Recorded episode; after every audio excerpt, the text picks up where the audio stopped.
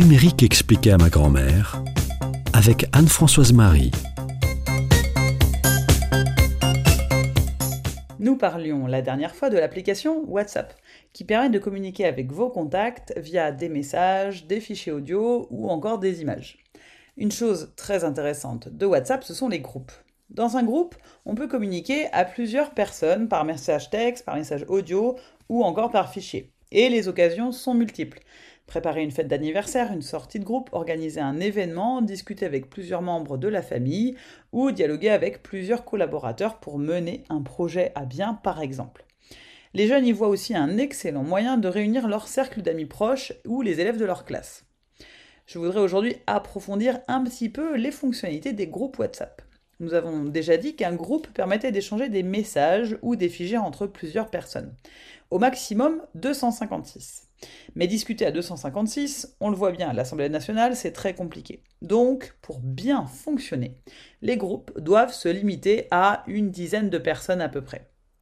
Pour les groupes très grands, il existe une option qui permet seulement aux administrateurs de poster des messages. Ça permet donc d'envoyer des informations, de partager des fichiers à un grand nombre de personnes, sans pour autant permettre les échanges entre eux.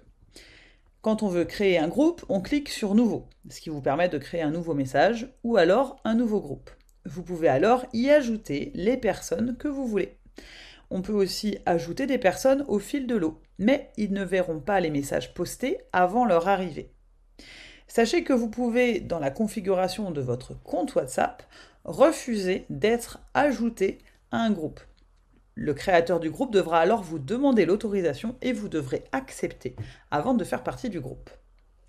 Sur un groupe, on peut nommer plusieurs administrateurs qui auront le droit d'ajouter ou de retirer des membres du groupe. Il est aussi possible de répondre à un membre du groupe en privé, si vous, voulez, lui dire quelque chose sans que tout le groupe ne le voie. Si un seul groupe ne vous suffit pas, vous pouvez créer une communauté qui peut regrouper plusieurs groupes.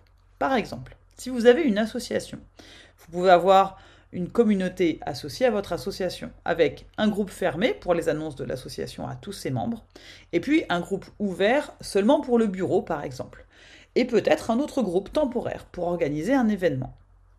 Dernièrement sont arrivés les sondages dans WhatsApp, qui permettent rapidement de choisir une date qui convienne à tous, par exemple.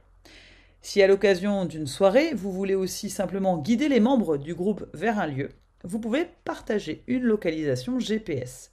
Ils pourront alors, en cliquant sur la localisation, ouvrir directement l'application Google Maps et utiliser leur GPS pour être guidés. Vous pouvez même partager votre localisation personnelle en direct pendant un temps déterminé. Bon, avec toutes ces astuces, vous allez vraiment devenir un pro de WhatsApp.